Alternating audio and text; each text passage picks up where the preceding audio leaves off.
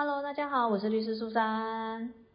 Hello，我是 Jenny，欢迎来到法律什么鬼时间。祝大家新年快乐。哎，今天是我们新年的算第一集吧？对啊，开工后的第一集。对，因为我们上一次好像是除夕，所以真的是新年的第一集啊。哈哈，没错。对啊，在今年要刚开始的时候，我记得有一个新闻，就是让大家今年这个年好像又多了一个话题可以聊啊，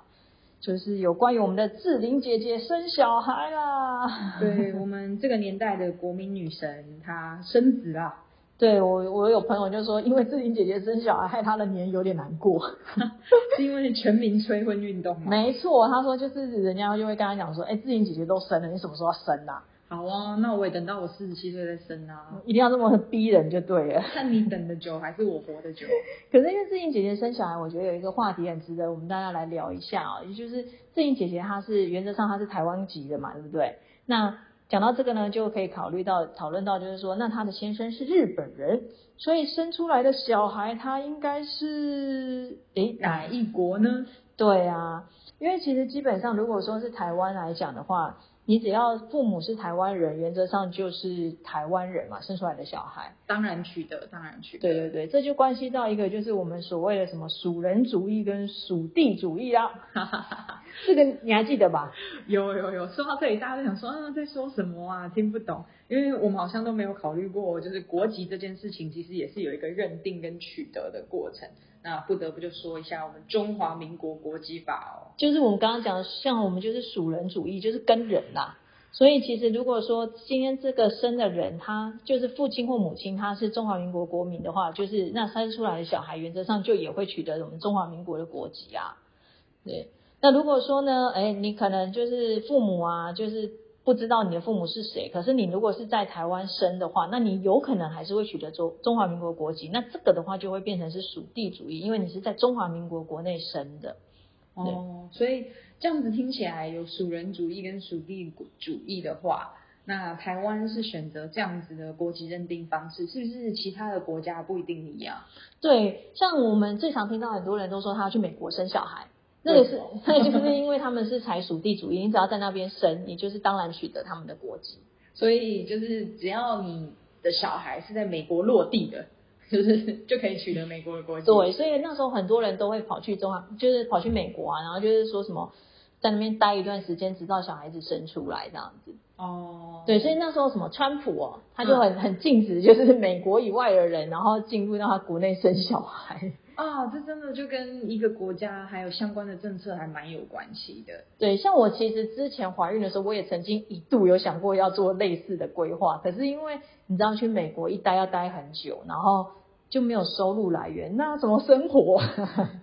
说起来也是一个蛮浩大的工程。对，那然后我那时候还有想过要去澳洲，澳洲也是属地主义吗？不是，我后来问了人家，人家跟我说澳洲不是，因为我就问了一些在澳洲读书的朋友，那他们就跟我讲说，澳洲要取得国籍其实有点麻烦，它不是单纯你在那边出生就可以取得，好像你出生以外，你还要在那边居住生活一段时间。哦，他们的认定有不同的条件。对对对，那像日本呢，因为毕竟我们刚刚讲到的是志玲姐姐嘛，嗯，对日本的话，原则上日本呢，他们是基本上你如果说爸爸妈妈有有一个人是日本人的话，基本上你也是会取得日本国籍的。嗯哼，但是日本它有一个稍微比较特别的地方，就是它不承认双重国籍哦。哦，这就有另外一个话题可聊。对，它是不允许双重国籍的，所以如果你要取得日本国籍的时候，你有可能就要放弃原本的国籍，因为像我们台湾还蛮多人可能同时有美国的国籍跟台湾的国籍，就两本护照在手。对对对对对，其实还不少人是这样，可是，在日本它是不被允许的。那但是当然，它也有一个例例外，就是讲到说，因为这是我在网络上查到的啦，他就是说，如果说双亲是不同国籍的人，就有点像志玲姐姐这样的情形，就是一个是台湾人，一个是日本的话，那原则上他是可以保留双重国籍身份，直到二十二岁。但是在二十到二十二岁这两年的时间，你就必须要在日本跟另外一个国籍之间做一个选择，这样子。哦，那听起来像是二十到二十二岁之间，好像也是一个就是人成年，然后必须做出法律上责任、选择决定的时候，那他这时候就也要决定他的国籍哦。对，听起来看就是看那个资料看起来好像是这样啦，就是他不允许双重的这样。嗯嗯嗯，对，因为其实像我们台湾，其实还蛮多人说老实话，好像都有双重国籍身份，可能美国啊、日美国或者是澳洲，然后再加一个台湾这样子。这么多这么多重，不止双重吗？没有没有，就他可能是同时有美国国籍，也有台湾国籍，或是有澳洲国籍，或是台湾国哦，就是可以允许有两本护照，就算你超过二十二岁，你还是可以拥有两本护对对照。对对，大概除非你是当政治人物的时候才会被大家检视啊，不然其实身边我身边其实也不少人是有这样的身份的。OK，但其实有两个国籍，你是不是有就是相关的权利义务啊可以享有？其实现在很多国家都有做一些限缩跟条件的限制，所以也是值得大家慢慢研究啦。哦，像我知道我有认识那种朋友是很小就去移民到加拿大那一种，他那时候就会男生哦，他就会跟我说，他可能在某一段时间是不太适合回台湾，嗯哼。他跟我说就是要去当兵哦，哦，对，好像会有这样的一个问题在，哈哈哈拥有两个国籍的事情，你就要烦恼两边的事哦。真的。但是其实有时候我又稍微稍微啦，有一点点羡慕这种有双重国籍的人。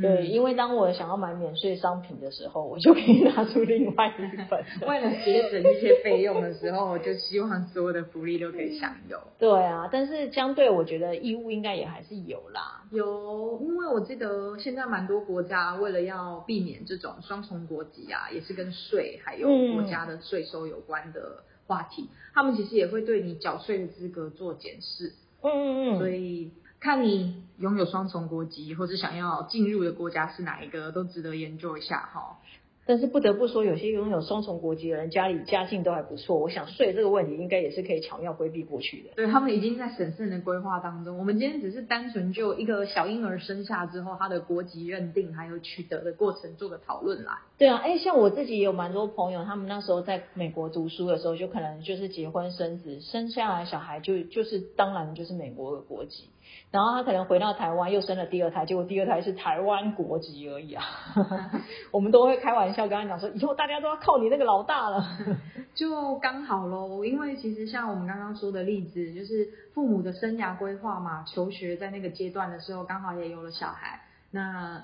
结束学业之后回到台湾，也有下一步的规划，又生了第二个这样。嗯，所以其实今天这一集只是刚好想到说，哎，我们刚好过年最火红的议题就是我们的志玲姐姐，所以可以跟大家聊一下，在我们国籍法的认定上，其实一直以来都有属属人主义跟属地主义的不同啦。那在各个国家，它可能采取的是不同，因为其实像我知道新加坡又有更特别的规定，嗯，对，所以其实如果说你未来有类似的规划啊，不论是说自己，或者是说想要帮未来你的小孩做一些国籍上选择的规划，我觉得都可以去了解研究一下这样子。或者是说早一点，你的伴侣如果是不同国籍的话，你也可以稍微研究一下你们的未来。其实这些跟法律有关的权利义务，就在婚姻关系里面，还有小孩的，就是资格里面，都很值得做一个讨论。所以在生活当中，你想要实践一下法律的学习，就是从这一步开始做研究啦。对啊，今天这一集短短的啊，就是想跟大家分享这个东西，而且要跟大家说个新年快乐啊，祝新的一年顺利顺心。大家虎年行大运喽！就这样喽，我们下礼拜见，拜拜，拜拜。